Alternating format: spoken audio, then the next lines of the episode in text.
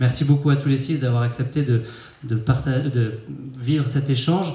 J'avais envie de, l'ouvrir avec une première question qui est pourquoi on se pose cette question? Pourquoi aujourd'hui se poser la question de quel euh, visage on souhaite pour l'Église demain? Et quand on dit ça, dans cette quel visage d'Église pour demain, en fait, de, quelle Église on parle? Quand on parle de l'Église Est-ce qu'on parle d'une d'une institution qu'il faudrait euh, relooker, réformer pour qu'elle euh, soit plus adaptée au monde ou qu'en tout cas elle présente une image plus correcte. Est-ce qu'on parle d'une Église qui est une, réalité spirituelle et qui nous dépasse et qu'il faut accepter de ne pas euh, complètement appréhender? Voilà, à la fois pourquoi se poser cette question et en lien avec quelle, définition vous donnez à l'Église? Peut-être, comme personne va vouloir prendre la parole en premier, je vais vous la donner, euh, pasteur Anne Lordané. Comme ça, tout de suite, ça va élargir aussi notre regard en se mettant à l'écoute aussi de, ce qui se vit euh, dans, les autres confessions chrétiennes, les autres églises chrétiennes. Alors, merci. et puis bonsoir à tous. Euh, je dirais qu'il y aurait une raison à la fois externe et interne. Pour moi, la raison externe, c'est euh, la déchristianisation de la France et de l'Europe. Et du coup, qui nous amène à cette raison interne, c'est-à-dire de nous replacer devant la vocation de l'Église, qui, a sa raison d'être en annonçant l'évangile de Jésus-Christ. Et ça nous donne une, une, vision, un horizon, qui nous rappelle d'abord que l'Église, c'est l'Église de Dieu, et que cette vision, nous la recevons, nous ne l'inventons pas, nous la recevons. Et annoncer l'évangile passe par euh, chaque croyant. Euh, ça veut dire que cet évangile, euh, il l'a touché, il a été saisi par une parole qui l'a mise en route. Et en même temps, ça veut dire aussi que les églises ont la responsabilité d'aider les croyants à devenir adultes dans leur foi pour justement rendre compte de l'espérance qui est en eux, de pouvoir annoncer cette bonne nouvelle de Jésus-Christ. Et alors vous le savez aussi, dans le protestantisme, euh, on a une définition de l'Église qui est pas identique à, celle de l'Église catholique. C'est bien aussi euh, le, point d'impasse en ce moment dans le dialogue œcuménique, puisque pour les protestants, l'Église, c'est un événement. Un événement, c'est-à-dire qui ne se passe pas forcément dans un temple, mais un événement qui est la proclamation de la parole de Dieu, euh, à la fois dans des, des mots et en gestes. C'est-à-dire, euh, Calvin euh, aurait dit, c'est la proclamation de la parole de Dieu et l'administration des, sacrements. Et du coup, ça veut dire aussi qu'il euh, y a dans cette définition de l'Église une responsabilité qui revient à chacun. de dire, eh bien, à partir du moment où on est dans cette responsabilité d'annoncer l'Évangile, on est aussi en lien avec les autres, parce que le corps du Christ n'est pas divisé. Et alors là, euh, cette ouverture œcuménique auquel moi je tiens très fort, c'est que euh, quand je dis c'est l'Église de Dieu, c'est quelle que soit notre appartenance ecclésiale, eh ben, nous nous appartenons aussi les uns aux autres parce que le corps de Christ n'est pas divisé. Nathalie Becker, derrière nous, il y a écrit communion, participation, mission. C'est ça l'enjeu de cette question. Quel visage d'Église pour demain? C'est celui de la mission, l'évangélisation, comme disait le pasteur Anne oui, alors c'est vrai que je dirais quel visage d'église pour demain. Pour moi, c'est quelque chose qui ressemble à ce logo. Hein, c'est l'église, peuple de Dieu, en marche, poussé par l'Esprit Saint, où tous marchent ensemble, quel que soit leur âge, leur état de vie, leur vocation, leur euh, responsabilité. Euh, je voudrais d'abord revenir sur le pourquoi on se pose cette question, ce que vous avez euh, introduit au départ. Euh, le pape François dit souvent on n'est pas dans un monde qui change, on est dans un changement de monde. Et on voit bien qu'on est vraiment à une pliure de l'histoire, dans un changement extrêmement profond. Et l'Église, elle est au cœur du monde, elle est dans le monde. Et elle est à la fois la même depuis l'origine, et en même temps, elle se déploie dans l'histoire en fonction de contextes historiques, sociaux. Et donc, euh, le monde change, l'Église doit aussi changer et pour aller vers, c'est maintenant très clair, vers cette vision d'une Église synodale qui est, je rejoindrai ce que vous avez dit, euh, vraiment cette Église peuple de Dieu où tous sont acteurs protagonistes et au nom de leur baptême sont appelés à être disciples missionnaires.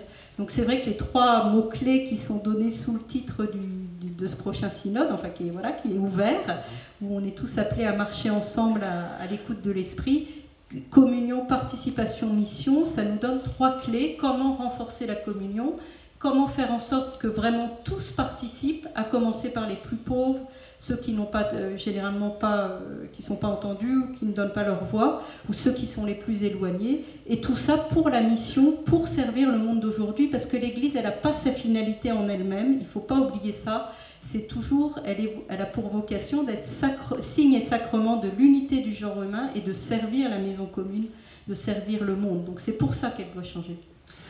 Euh, ce visage d'église, euh, François Evé, il est donc à la fois le visage, chacun des visages débaptisés au service de cette mission, c'est aussi le visage d'une institution qui est interpellée aujourd'hui, qui est aussi appelée à, se repenser, justement en lien avec ce monde qui change. Oui, il me paraît effectivement assez clair que nous sommes à une période charnière, euh, à la fois d'évolution du monde et aussi d'évolution de l'Église. Ce qui n'est pas facile du reste parce que nous sommes confrontés à des questions euh, absolument décisives. Euh, au début, vous, posiez la question pourquoi nous sommes rassemblés, pourquoi il y a tant de monde ce soir? il y a deux, événements bien connus que je rappelle très brièvement, qui, est le rapport, qui sont d'abord le rapport de la SIAZ remis le 5 octobre, et puis le synode sur la synodalité qui commence au même moment. Je dirais la, conjonction des deux, je dirais presque providentielle, puisque c'est une, une obligation à repenser euh, repenser une église vraiment synodale. Et je crois que c'est très important que ce soit, nous ayons commencé par la parole euh, d'une pasteur protestante, puisque nous avons besoin de réfléchir cela ensemble et d'entendre que l'église est un événement de parole. Je pense que c'est quelque chose qu'en tant que catholique, je reçois tout à fait. Euh, alors, vous parliez d'institutions. Je rappelle une anecdote. En tenant dans un groupe, bon, d'un mouvement ignatien, mais peu importe, je ne dirai pas lequel, euh, de, un, couple euh, dont le fils allait être ordonné prêtre. Et réaction d'un des membres du groupe Ah, il va entrer dans l'église. Bon, nous avons réfléchi à cela. C'était une bonne, bonne occasion de réfléchir justement à ce qu'est l'Église. On s'est rendu compte assez vite que. Euh, mais c'est significatif. Je crois que c'est significatif de quelque chose qui n'est pas encore perçu par beaucoup de, catholiques, que l'Église, c'est vraiment tout le monde. Alors, bien sûr, il y a une institution parce qu'il il faut s'inscrire dans une durée. Mais en tout cas, euh, en tout cas un des, je trouve qu'un des, un des chantiers aujourd'hui à penser, euh, c'est vraiment de, traverser le fossé qui sépare ce qu'on appelait autrefois l'église enseignante, c'est moi, euh, l'église enseignée, c'est vous. En l'occurrence, l'église enseignante, c'est le clergé, les évêques et les prêtres obéissant à, leur, à leur évêque, et L'Église enseignée, c'est ceux qui écoutent, les religieuses, euh, Je vous passe la parole juste après, euh, C'est pour ça que j'ai fait exprès.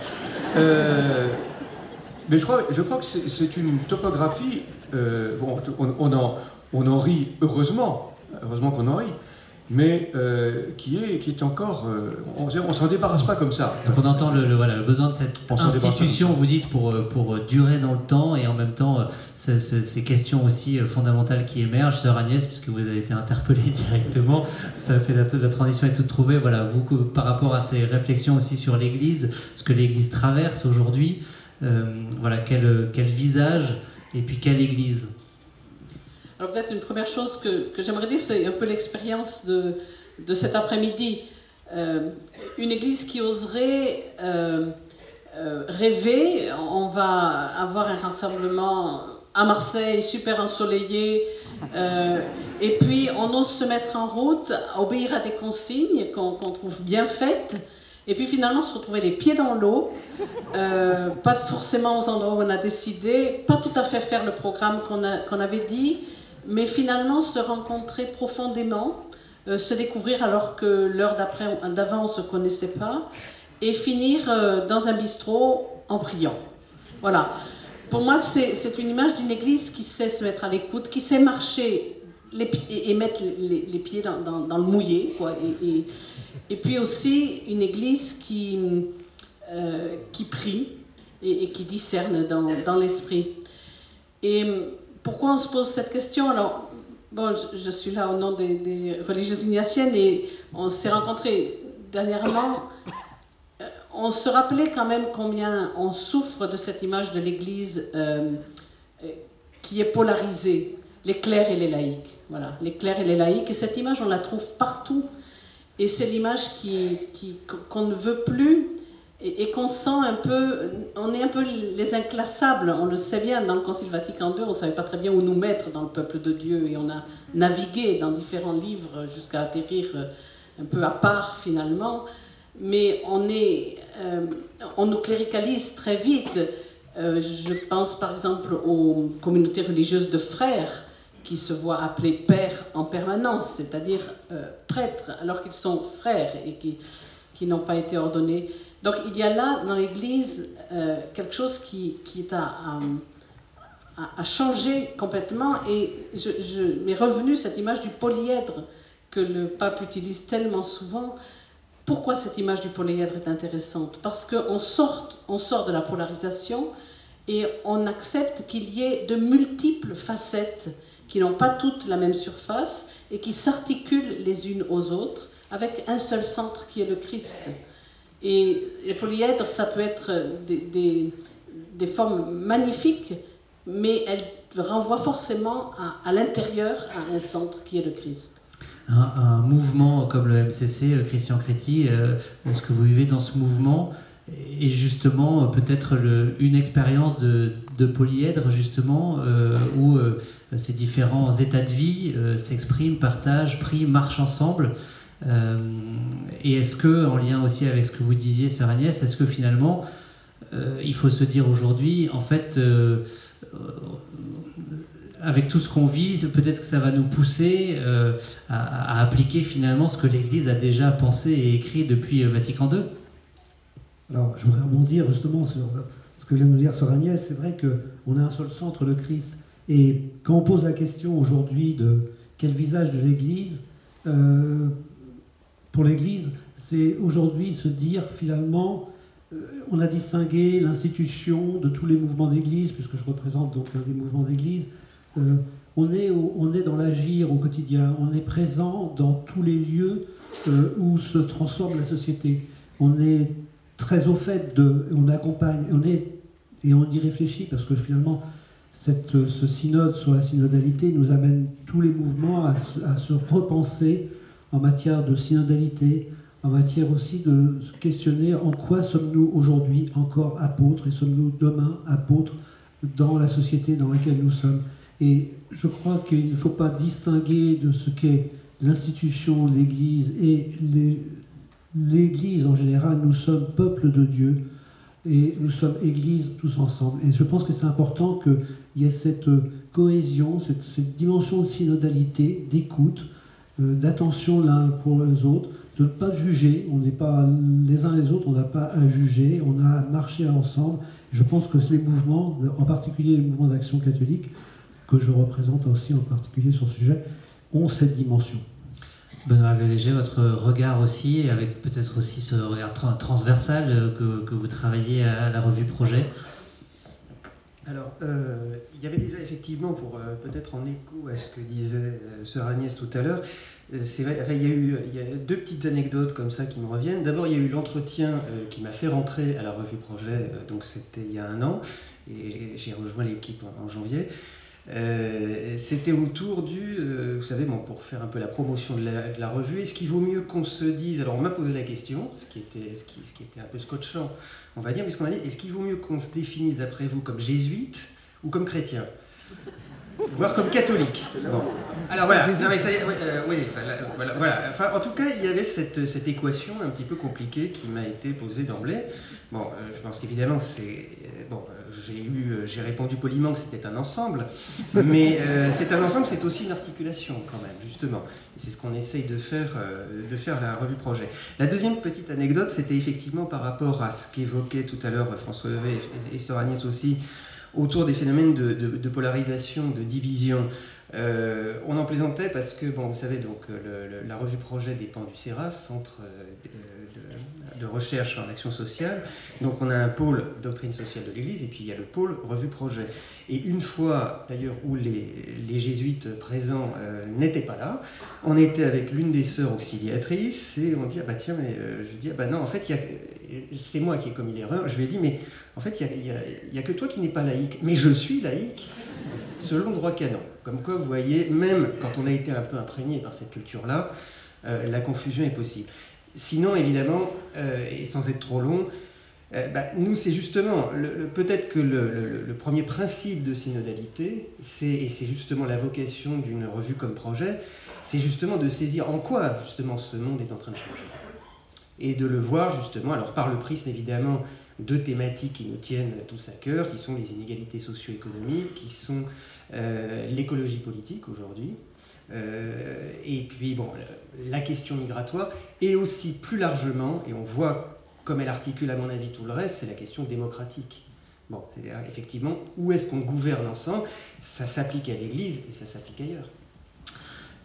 Sœur Atelier Bécard, est-ce que, euh, avec ce synode que vous avez euh, évoqué, l'enjeu c'est justement, enfin, comment est-ce qu'on peut arriver à, résumer les défis qui se, posent à l'Église et est-ce que l'enjeu de cette démarche synodale, cette marche ensemble dans laquelle le pape nous invite à entrer, c'est justement une façon de en tout cas de ne pas rester statique, de se dire on se met en mouvement, c'est pas forcément où ça va nous emmener, mais on y va, et puis peut-être qu'on aura les pieds mouillés, mais c'est pas grave, il faut quand même y aller. quoi.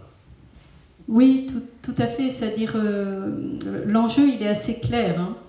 Il est la conversion synodale de l'Église.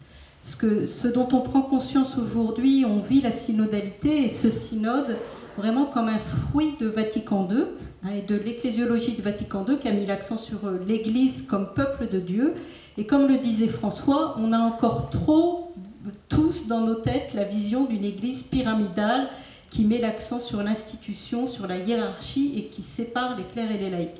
Et en fait, Vatican II remet le focus de manière très claire en disant, il met d'abord le focus sur le baptême, sur les baptisés. Le chapitre 2 de Lumen Gentium sur le peuple de Dieu est avant le chapitre 3 sur la hiérarchie. Et donc, euh, c'est comment on change euh, le focus pour vraiment d'abord se considérer tous, on a plus en commun que ce qui nous euh, différencie. Et la synodalité, c'est justement cette vision dynamique de l'Église dans l'histoire. Euh, comme, euh, comme peuple de Dieu. Et ça va avec la vision d'une Église relationnelle, inclusive, où en fait on ne peut pas se penser indépendamment les uns des autres. Il n'y a pas de pasteur sans fidèle, il n'y a pas de fidèle sans pasteur. Est-ce que vraiment on prend conscience qu'on est d'abord euh, tous de la même communauté et que ceux qui ont un service euh, ou un ministère, c'est pour le service de la communauté, ils, ne sont pas extérieurs à la communauté?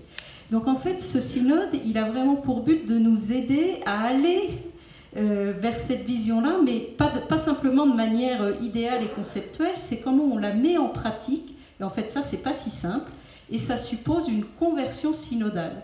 Donc l'enjeu euh, très clair pour le synode, c'est la conversion synodale de toute l'Église à tous les niveaux, et ça commence par une conversion personnelle. On a tous à faire un chemin de conversion personnel et communautaire, et en étant vraiment enraciné dans la prière, l'écoute de la parole de Dieu, et s'écouter les uns les autres pour écouter où l'Esprit Saint nous emmène et on ne sait pas d'avance. Voilà, c'est ça qui est pas facile, c'est que le chemin il est ouvert, on doit passer sur l'autre rive, on est parfois dans la tempête et on ne sait pas d'avance euh, quel sera le, chemin. Sans chercher forcément à, penser ce, concept de synodalité, mais plus finalement à, le vivre, à en faire l'expérience. Pasteur Adler quand vous entendez vos vos sœurs et frères catholiques autour de cette table, de ces tables, euh, envisager ce, sujet de la synodalité Comment vous réagissez? Alors je m'en réjouis beaucoup parce que euh, ça, veut dire aussi que euh, d'abord on est en lien les uns avec les autres, ce que je disais tout à l'heure. On ne peut pas penser les églises maintenant de façon sectionnée. On est ensemble. Et ça c'est très important. alors évidemment, comme protestante, tout de suite, ce qui résonne, c'est le coup d'après, c'est-à-dire les deux questions qui arrivent pour moi, c'est à la fois la question, euh, comment je vais dire ça, de, à la fois de l'autorité et de la gouvernance. Parce que derrière, quand même, la question du synode, c'est ça qu'il y a. Euh, vous savez, dans le protestantisme, parce qu'on a cette définition de l'Église que j'ai donnée, mais du coup, ça veut dire, avec notre compréhension aussi du sacerdoce universel, euh, c'est-à-dire on est tous égaux devant Dieu, les ministères sont des fonctions indispensables. Hein. On ne les minimise pas. La, fonction pastorale est une fonction indispensable pour l'Église, mais c'est une fonction et qui n'est pas exclusive. Ça veut dire que le gouvernement est collégial, systématique, Et on a, on a une compréhension peut-être horizontale de, de, notre fonctionnement. Et puis, deuxièmement, l'autorité, euh, elle n'est jamais personnelle. Euh, elle est circulaire. Il y a un va-et-vient permanent. D'ailleurs, chez nous, ce n'est pas un système synodal. Pour les églises luthéro-réformées, c'est un système presbytéro-synodal. C'est-à-dire, il y a un va-et-vient entre l'église locale et le synode national. Alors, euh, j'entends aussi tout de suite ce que vous allez me dire, c'est que oui, on a un déficit du côté protestant, c'est qu'on on n'a pas travaillé, et dès la, réforme, cette question de la visibilité, de la catholicité de l'Église, et c'est pas structuré chez nous, on n'a pas cherché à le structurer d'ailleurs. Mais en même temps, euh, c'est vrai qu'il y a. Chacun est concerné. L'Église, c'est l'affaire de, chaque membre. C'est pas l'affaire de quelques-uns. Du plus petit jusqu'à celui qui a des responsabilités euh, nationales. Sur ce sujet de l'autorité de la gouvernance, par exemple, euh, Sœur Agnès, vous représentez, du coup, je le disais en introduction, une quarantaine de congrégations. Comment est-ce qu'au sein d'une congrégation, il y a une personne qui fait euh, autorité tout en s'assurant la participation euh, de tous à la vie de la communauté? Est-ce qu'il y a des expériences aussi peut-être que, que ça évoque pour vous? Oui, je crois que la vie religieuse, en ce sens, au sein de, l'Église catholique euh, devrait euh, être un peu regardé un peu sur parce que l'histoire je voudrais peut-être d'abord me référer à l'expérience d'Ignace lui-même parce que euh, Ignace d'abord il a commencé à marcher seul et à pied sous la pluie. probablement sous la pluie aussi mais il a marché seul sous l'impulsion de l'esprit. Voilà et que je crois que nous pourrons marcher ensemble que si nous nous aidons les uns les autres à nous mettre en route seuls, sous l'impulsion de l'esprit. Et euh, beaucoup de nos communautés religieuses, d'ailleurs, se trouvent un peu dans ces lieux un peu carrefour où les gens cherchent et, sont aidés. Euh, et Ignace nous a donné des, des, outils, des moyens qui sont euh, précieux pour ça. ensuite, nous nous découvrons communauté ensemble autour d'un même appel. Nous sommes d'abord, et, j'aime beaucoup cette image de l'horizontalité, c'est-à-dire que euh, tout est d'abord, et, ce n'est pas un hasard que nous appelions sœurs, hein, tout est d'abord euh, quelque chose d'horizontal qui nous met ensemble autour d'un projet commun, autour d'un appel commun. Et parmi elles, pour parler des femmes, mais ce serait pareil dans d'autres congrégations masculines, mais euh, quelques-unes sont élues pour faire la communion et euh, assurer, on va dire, le gouvernement ordinaire, mais euh, aussi gouvernement ordinaire qui est pensé comme une fonction. Et je prends un exemple de cette fameuse expression supérieure. Ça nous pèse d'être appelé supérieur. Alors supérieur général, imaginez encore plus.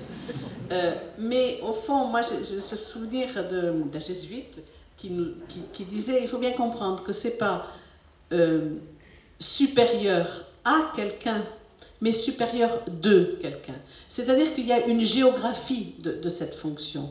Qu'est-ce qu'il est demandé à une supérieure? C'est d'être au-dessus, pas d'être elle-même supérieure, mais d'être au-dessus pour regarder l'ensemble et pour pouvoir faire la communion. Mais ce rôle ne peut pas être exercé sans deux choses fondamentales dans la vie religieuse. Pour l'exercice du gouvernement ordinaire, ce sont les visites c'est-à-dire se mettre en situation d'écoute, de, compagnonnage et d'écoute. Et le deuxième point, et ce qui fait autorité sur toutes les supérieures et sur l'ensemble de la congrégation, c'est le chapitre. Et le chapitre, c'est le moment collégial où euh, les décisions se prennent. Ensuite, il y a à obéir à ces décisions. Comment vous accueillez euh, ce que partage Sœur Agnès François Heuvet? Quand on parle dans l'Église de, l'autorité du magistère, de la primauté de Pierre Comment on articule euh, cette, cette, hiérarchie, en tout cas euh, en apparence, et puis l'enjeu de, communion, de participation de tous les baptisés à la mission? C'est un peu une question de cours. Ben, je crois, alors peut-être qu'on pourrait aussi, au mot hiérarchie, associer euh, l'altérité, c'est-à-dire le témoignage que justement l'Église, c'est pas simplement une assemblée délibérative, euh, ce qui pourrait être, l'autre, versant. Il y a le premier versant, c'est la pyramide, ou même presque l'axe vertical qui va de Dieu le Père jusqu'au simple fidèle en passant par le pape, l'évêque, etc. une description c'est purement horizontale, mais sans, sans cette transcendance, qui, comment se manifeste cette altérité qui, rassemble finalement l'Église Ça peut être un élément qui peut permettre de comprendre la dimension d'hierarchie. Mais en tout cas, ce qui est évidemment décisif, c'est le service. Hein. On va peut-être pas encore employer ce mot. Euh, le ministre, étymologiquement, c'est le serviteur. Euh, comment concevoir, finalement, on a besoin de, serviteurs de communauté. Euh, et c'est le pape à l'image de la pyramide inversée. Il ne, dit pas la pyramide, mais le, comment dire, celui qui est justement le témoin est, le plus bas en quelque sorte. bon, difficile de se représenter ça de manière purement spatiale, mais en tout cas, en tout cas il y a ce, mouvement de service qui est absolument décisif. Et en tout cas, qui, peut se pratiquer. Je crois qu'il y, a des communautés, je crois que c'est important pour euh, penser l'Église de demain, de commencer par regarder les lieux où, de fait, quelque chose est en train de se passer. Hein. Euh, c'est pas tellement. Euh, on, peut cogiter euh, dans, des, dans des laboratoires de manière purement théorique une image de l'Église, mais commençons par regarder ce qui se passe dans les communautés où je dirais l'esprit nous a précédés.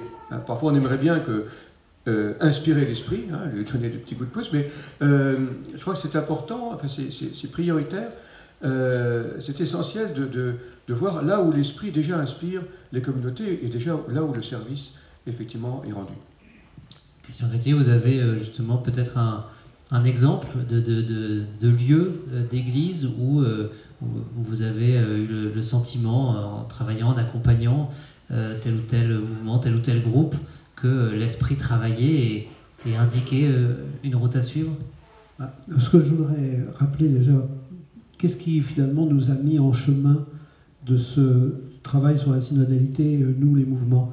Et c'est finalement la lettre du, au peuple de Dieu euh, de notre pape, euh, qui nous a mis en mouvement. C'est vrai, c'était la première révélation des, des, éléments, euh, les premiers éléments en 2018 sur les abus sexuels, qui a amené les mouvements à se réinterroger sur leur mission, sur ce qu'ils devaient faire, sur finalement leur engagement. Et aujourd'hui, nous sommes au cœur, et ça pour rebondir sur ce que nous présentait François Levé, nous sommes dans les mouvements au cœur finalement des, transformations, euh, des souffrances. Hein. On, constate dans, les, dans, nos, vies, nos vies professionnelles de grandes souffrances dans l'exercice parce qu'il y a l'accélération du monde, il y a des technologies, euh, il y a aussi euh, la question des femmes, elle est aussi très présente dans les entreprises. On parle beaucoup, évidemment, c'est un vrai sujet au cœur des préoccupations de l'Église, mais c'est un vrai sujet aussi dans les entreprises. Euh, les femmes sont souvent aussi en souffrance dans l'entreprise et, les, mouvements ont été saisis de cette question et on est amené justement à essayer de, réfléchir, à apporter des réponses concrètes euh, pour ceux qui sont en responsabilité. Par exemple, dans le cas du MCC, nous sommes un mouvement de cadres et de dirigeants euh, qui sommes en responsabilité et qu'on a justement ce besoin de d'exprimer notre foi, d'avoir une unité entre nos foi et nos actes dans la vie professionnelle. Et nous sommes un rouage de la transformation et nous sommes un rouage dans l'action. Je reprends cette image de la pyramide inversée euh, et cette notion de, service. Est-ce que si on voit cette pyramide dans l'autre sens, du coup, il y a un enjeu qui est de faire vivre aussi, et ça peut être le visage de l'Église de demain, une, euh, une unité euh, de ce peuple débaptisé malgré au sein de ce même peuple des divergences sur des questions euh, d'éthique, de morale. Voilà, on, voit quand on regarde nos, frères protestants ben, que ces différences-là s'expriment. Euh, et du coup, par rapport à cette question, Benoît Léger aussi, vous disiez que vous aviez pas mal travaillé la question de la démocratie. voilà, comment penser une église synodale où du coup ces, divergences aussi peuvent s'exprimer sans remettre en, cause l'unité de l'église euh, dans un monde qui prône beaucoup la démocratie, est-ce que l'Église finalement est invitée à s'en inspirer ou est-ce qu'en fait l'Église c'est autre chose et elle n'a pas à, s'inspirer de cette démocratie telle que le monde la propose euh, si vous voulez, c'est très compliqué parce que est-ce que justement notre modèle démocratique fait encore modèle aujourd'hui? Je veux dire, on peut justement se poser la question. C'est-à-dire qu'on voit bien que euh, on parle, bon, euh, évidemment, avec les, événements comme le rapport de, la, de la commission Sauvé, bon, voilà, ça, ça, a évidemment beaucoup secoué, ça a fait la une de l'actualité, bon, avec, mon Dieu, mais l'Église, l'Église catholique est, bon, est dans une telle crise institutionnelle, etc. Alors, le problème, si vous voulez, c'est que par rapport à ça, euh, nos propres institutions démocratiques représentatives euh, que nous élisons en tant que citoyens, euh, bon, elles-mêmes sont quand même confèrent les élections régionales et départementales de cette année en France, bon, qui se sont soldées par 70% d'abstention.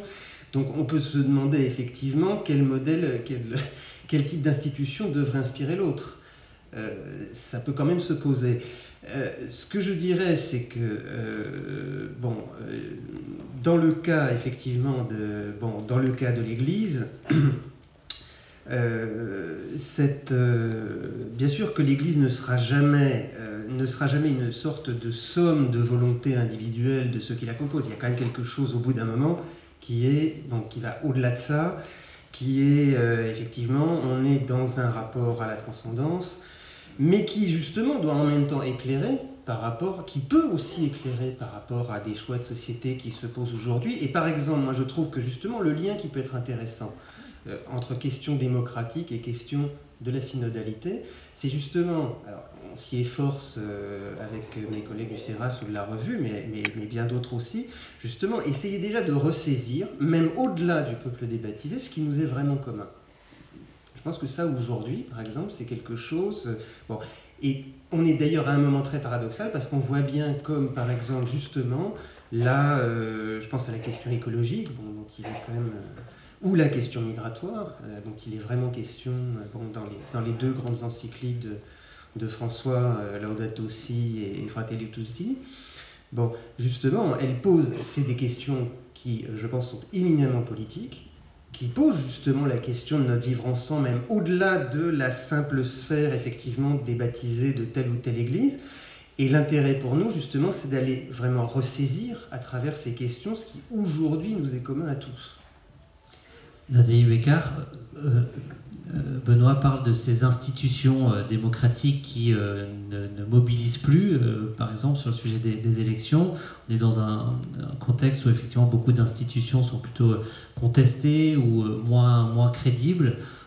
Est-ce que c'est il faut penser à un visage d'église demain qui, où l'institution elle-même, avec tout ce que ça. Dans ma question, il y a aussi bah, l'institution, c'est les musées, la Banque du Vatican, enfin voilà. Est-ce que tout ça empêche l'église d'être l'église ou est-ce que, en fait, euh, c'est bien que ça existe il s'agit de, repenser peut-être des fonctionnements ou est-ce qu'il faudrait euh, imaginer que ça n'existe plus? Alors, je crois qu'il faut se remettre en mémoire d'abord, c'est compliqué de parler de l'Église parce que c'est une réalité euh, très plurielle, diverse, et euh, pour moi, d'abord, et puis c'est ce que, vraiment ce qui est posé dans le, dans le Concile, dans ce grand texte sur l'Église qui est Lumen Gentium, c'est d'abord un mystère, l'Église. Voilà, alors on peut en parler des heures, mais c'est un mystère qui repose sur le mystère de la Trinité, et que c'est la Trinité qui nous donne l'image de ce que devrait être l'Église. Mais en même temps, l'Église, c'est un mystère humano-divin. Donc il y a à la fois quelque chose qui nous échappe et en même temps elle est très concrètement euh, avec une nature humaine, avec nous, euh, dans le monde. Euh, et, elle, interagit à travers des structures avec des systèmes démocratiques ou d'autres systèmes politiques. Donc il y a toujours cet aller-retour entre, entre l'Église et la société, le monde, les, les autres instances. Et ce qu'on voit aujourd'hui, qui est très intéressant, euh, j'arrive là, comme vous le disiez, hier j'étais à Rome, j'ai failli rater mon avion parce qu'il y avait Joe Biden au Vatican et qu'ils avaient tout bloqué de partout, c'était compliqué de sortir de chez moi et d'arriver.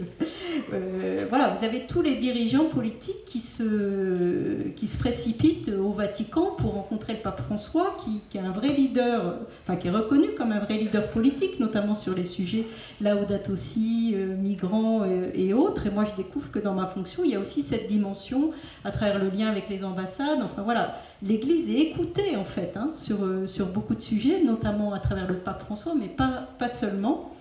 Et en même temps, la synodalité, si elle fonctionne bien, c'est vraiment un processus spirituel, mais ça, demande une manière de faire et de trouver des processus participatifs.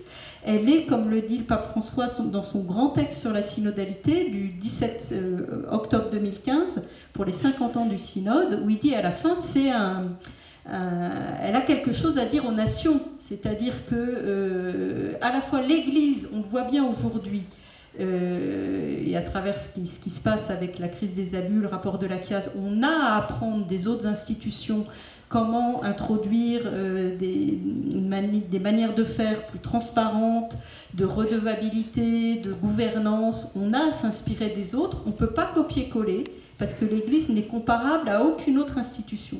Donc le danger, c'est si on prend exactement les systèmes mis en place dans l'entreprise, par exemple, et qu'on les copie-colle dans l'Église, ça ne peut pas fonctionner. Mais on peut s'en inspirer et discerner.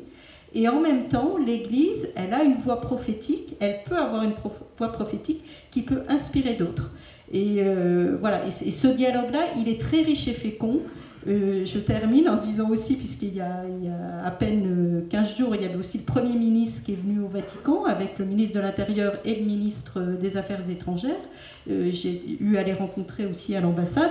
Ils étaient très intéressés d'en savoir plus et de découvrir comment le synode fonctionne, à quoi ça, comment l'Église va bouger. Enfin, ce, dialogue-là, il est fécond.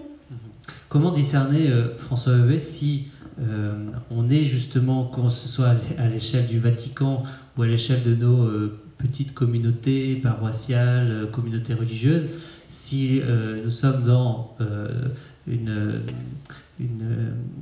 un processus spirituel, je reprends votre, expression, de, discernement et on avance ensemble, ou donc je dirais avec la dimension plus spirituelle, ou dans la, voilà, le, duplicata de systèmes, de façons de faire qui sont dans le monde et dont on se dit, bah, tiens, ce serait bien que finalement nos communautés, nos paroisses euh, dupliquent ça. Euh, parce que finalement, l'Église avec un grand E est euh, un mystère humano-divin, mais quelque part, ce, mystère-là, il se vit aussi en chacun de nous. Et comment est-ce que quand je, m'engage ou j'ai, voilà, dans, dans, un mouvement d'une paroisse, comment discerner si je suis bien dans cette attitude-là d'être de, à l'écoute de l'Esprit Saint euh, ou simplement si c'est moi qui porte mes petites revendications avec ce qui me paraît être bien pour la structure dans laquelle je m'engage. Oui, il n'y a pas vraiment de mode d'emploi euh, absolument imparable du discernement. c'est effectivement une affaire de discernement. Euh, qu'est-ce qui atteste de la présence de l'esprit? Je dirais, d'abord, c'est peut-être ce qui, échappe à nos calculs, à nos stratégies. On, risque d'être vite, je pense en particulier dans les démarches missionnaires, d'être assez facilement dans la stratégie de penser des plans de, de mission, etc. Euh, quand on regarde attentivement ce que Jésus fait dans l'Évangile, on n'a pas le sentiment qu'il obéit à une stratégie prédéterminée, me semble-t-il, mais euh, je suis prêt à entendre le contraire si on le démontre. Euh, et c'est ça qui, je crois, est un, signe. Hein. Comment Jésus procède-t-il dans l'Évangile? Les rencontres qu'il fait, les surprises qu'il a, je crois que la dimension de surprise est importante. On est on n'est pas forcément préparé à admettre que Dieu, peut être surpris. Euh, on a encore cette image d'un Dieu qui est une sorte de calculateur euh, cosmique, euh, qui a tout prévu à l'avance. or, or, il nous arrive dans titre individuel, dans des groupes, dans des paroisses, communautés, d'expérimenter à certains moments cet inattendu.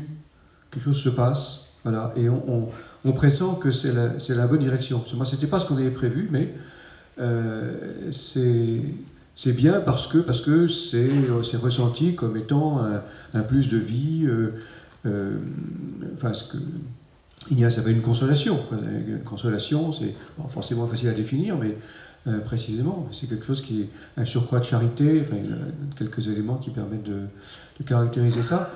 Et voilà, ce sont des signes qui, indiquent que, l'esprit est présent, mais je crois que la dimension de surprise est importante. Est-ce que cette surprise, euh, on peut faire aussi l'expérience dans, nos réalités, dans nos communautés, dans nos engagements, qu'elle vient parfois, et vous l'évoquiez tout à l'heure, Nathalie Bécard, de la petite voix que personne n'a trop envie d'écouter ou qui nous paraît un peu décalée? Euh, Est-ce que le visage de l'Église de demain, euh, c'est pas aussi celui d'une Église qui se mobilise pour écouter cette petite voix, écouter le plus petit, pas le plus grand nombre, mais la voix du plus petit, sœur Agnès. Comment est-ce que ça se vit dans une communauté? Oh, Je pense que dans une communauté, c'est comme chez tout le monde, c'est-à-dire euh, euh, on ne le vit pas euh, mieux que tout le monde parce que c'est justement ce qui est le, plus difficile d'écouter le plus petit. Ça, suppose une écoute qui est complètement détachée de, de sa propre manière de voir, de penser, et, qui, une oreille qui, euh, qui sait, et j'aime beaucoup cette expression, cette oreille de disciple. Au fond, l'oreille du disciple, c'est celle qui euh, suit le Christ et se laisse donc déplacer d'abord par lui vers les plus petits et qui donc s'en approche et les écoute. Alors comment ça se met en œuvre? Euh, Très imparfaitement, mais par euh, une attention. Je parlais tout à l'heure par exemple des, visites. Visiter une communauté, pour moi, c'est euh, rencontrer chacune de la communauté et puis ceux qui collaborent avec nous. Et dans le chacune, c'est ça qui est important parce que c'est au détour d'une conversation, au seuil d'une porte, dans un deuxième entretien inattendu, que quelque chose se passe et où euh, on peut découvrir que ben, finalement, il y a là une vérité de quelque chose qui est en train de travailler euh, la communauté, par exemple, qui va ouvrir euh, un chemin nouveau. Pasteur Anne d'année, François avait évoqué la façon de faire de Jésus dans l'Évangile. Est-ce que l'enjeu aussi n'est pas pour nous tous de nous remettre à l'écoute, à l'école de cette Église des premiers temps euh, qui en plus aurait le mérite de, nous ramener à une, unité des chrétiens vraiment vécue, même si déjà ça, ça se castagnait un peu parfois. Mais euh, voilà, est-ce que, est que en contemplant ce qui se vivait euh, voilà, dans cette, église primitive, est-ce que ça peut nous inspirer pour notre église d'aujourd'hui? Alors je ne partage pas tout à fait votre lecture, parce que je ne crois pas qu'il y avait une église primitive idéale qui fonctionnait. On voit bien, il suffit de prendre euh, les, livres du Nouveau Testament les uns après les autres pour voir que s'ils sont là, ces livres, c'est parce qu'il y avait de la dispute au sein des communautés et entre les communautés. Euh, l'apôtre Paul, par exemple, règle une quantité de problèmes, euh, par exemple dans l'église de Corinthe. On le voit bien, tout y passe. Hein. Euh. Voilà, tout y passe, la vie quotidienne, la vie culturelle, etc. Donc on voit bien que cette église idéale, elle n'a jamais existé. Mais pour moi, l'essentiel, mais vous l'avez dit, hein, donc là je, trouve qu'on se, on se, rejoint complètement, et ce magnifique thème de la synodalité, euh, il, est essentiel parce qu'il nous, place ensemble devant notre vocation, qui est de dire, encore une fois, l'Église, elle, elle, concerne chacun, et puis c'est cette mise en marche du peuple de Dieu. Euh, qui, voilà, et donc du coup, euh, je rebondis aussi sur la question du discernement. Euh, pour moi, j'ai envie de le dire comme ça, on est tous dans cette recherche de fidélité et de vérité, tous. Comment est-ce qu'on sait qu'on est inspiré par l'esprit? Eh bien, je crois que c'est à ce que ça produit. À ce que ça produit. C'est-à-dire, je rejoins ce que disait François tout à l'heure, ces inattendus, c'est ce que on pourrait dire, c'est ces éclats de résurrection dont parle euh, euh, Christian Bobin. Ces éclats de résurrection, c'est quoi? C'est euh, du possible dans nos impossibles. C'est des portes qui s'ouvrent dans nos impasses. C'est de mettre de l'espérance dans nos désespérances, etc., etc. Et c'est pour ça que je dis que l'Évangile nous concerne tous et l'Église nous concerne tous. Et à partir du moment où on repère ce que ça produit, et on le sait bien aussi ce que ça produit, euh, l'apôtre Paul aussi le, dit dans, dans, Galate, mais, euh, et la liste n'est pas exhaustive, c'est la joie, c'est la paix, c'est la bienveillance, etc., etc. Et il me semble que du coup, l'évangile ne, crée pas de la division, l'évangile ne crée pas euh, du, du, malheur, de la désespérance, mais au contraire, cette joie, ce souffle qui nous met en marche et qui permet de dire à chacun, parce que tu es vivant, c'est parce que je t'ai désiré et parce que je t'aime. Tu peux être debout, qui que tu sois. Et ça, ça change tout. Et c'est pour ça aussi que je me permets de dire, si je ne veux pas trop longue, que pour moi, l'Église n'a pas un fonctionnement démocratique. Même si ça en a les allures, et ça, ça c'est sûr. Mais ça n'a pas un fonctionnement démocratique. Il faudrait, pour être plus juste, il faudrait dire que c'est d'abord ce serait plus une christocratie. Pourquoi? Parce que euh, Christ nous rend frères et sœurs de lui, mais les uns les autres. Et ça change tout dans la qualité des relations entre nous. Et puis deuxièmement, l'idée, c'est pas que la majorité l'emporte dans nos débats. C'est que, euh, comme François l'a souligné tout à l'heure, c'est pas une accumulation non plus ou une addition de positions individuelles, c'est cette recherche, ce discernement communautaire de la volonté de Dieu sur le thème qui, est donné. Nathalie Bécard, vous vouliez réagir peut-être? Oui, non, moi, je, juste pour euh, dans, dans, la suite, en fait, en vous entendant, la, vraiment la question fondamentale qui est posée dans ce synode là qui vient de s'ouvrir et qui a une phase la plus importante, qui est celle de maintenant, dans tous les diocèses. Et la bonne nouvelle depuis vendredi, c'est qu'on vient d'annoncer l'extension de la phase diocésaine et nationale jusqu'au mois d'août prochain, donc pour laisser plus de temps.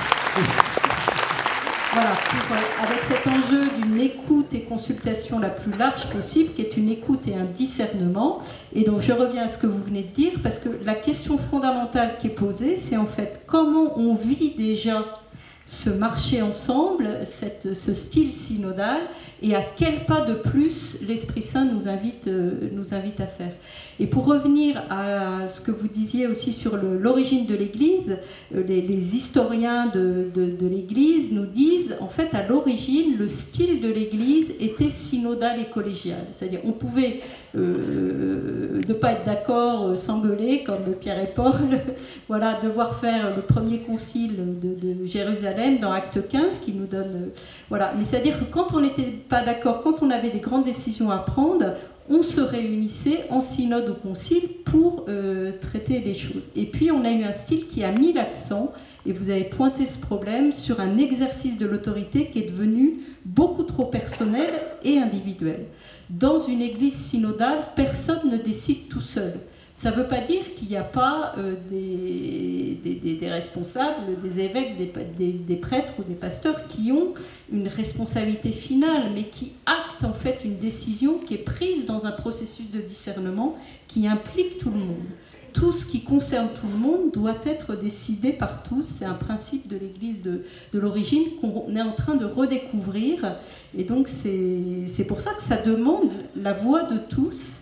Et l'Esprit Saint il parle euh, en particulier, pas seulement, je veux dire, ce n'est pas une affaire de nombre, comme vous, comme vous dites, il peut parler parfois dans des voix minoritaires.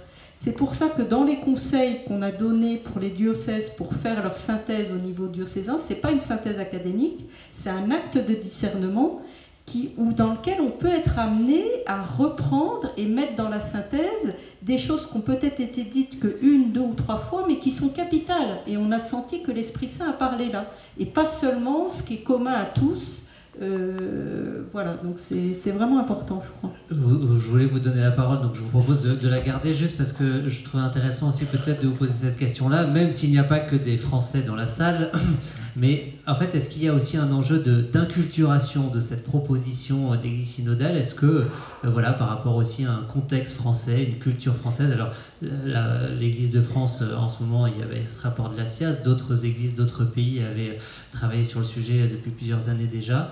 Euh, voilà, comment penser cette proposition de processus spirituel, de marche ensemble? Est-ce qu'il y a des spécificités françaises sur le sujet, selon vous, qui aujourd'hui du Vatican avaient peut-être un regard euh, assez universel?